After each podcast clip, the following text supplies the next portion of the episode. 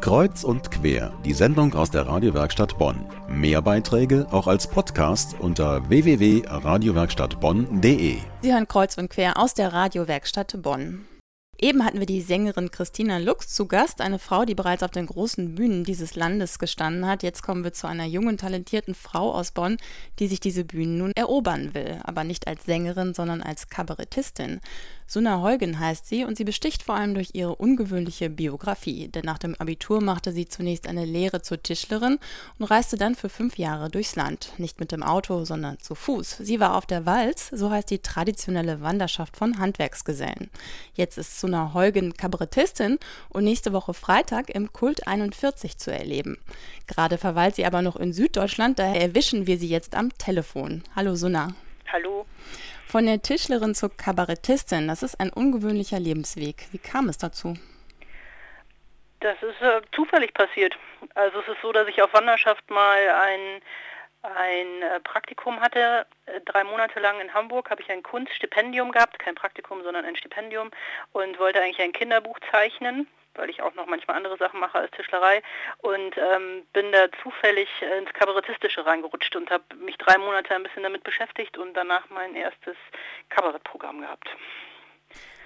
Auf die Walz zu gehen, das ist ja auch sehr ungewöhnlich. Vielen Leuten ist das ja eher fremd. Wie bist du darauf gekommen?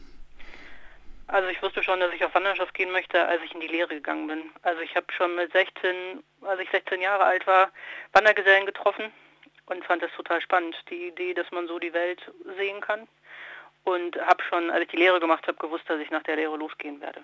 Was waren da so deine prägendsten Erlebnisse?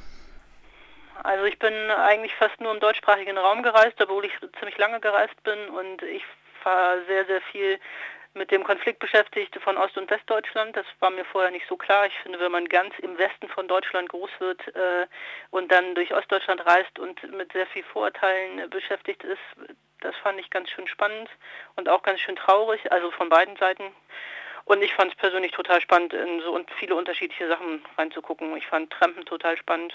Im einen Auto bei einem Firmenchef mitzufahren und im nächsten Auto bei einer Hartz-IV-Empfängerin, das fand ich ähm, sehr, sehr spannend. Und ich fand es sehr prägend, dass die Leute sich nicht vorstellen können, dass Frauen auch Handwerkerinnen sind. Das war zwischendurch eher sehr anstrengend.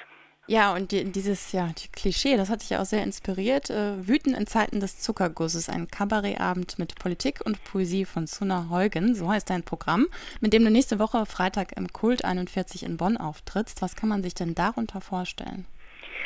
also mir wird immer wieder gesagt, dass ich äh, gar kein Kabarett mache. Ich kann das nicht so beurteilen, aber es ist das, womit, äh, was man den Leuten am leichtesten sagen kann. Es ist so, dass es eben halt schon sehr poetisch ist. Also es gibt immer wieder Gedichte oder es gibt lyrische Texte da drin. Ich spreche sehr viel über Handwerk und das, was da auch blöd läuft, was mir so passiert auf der Baustelle.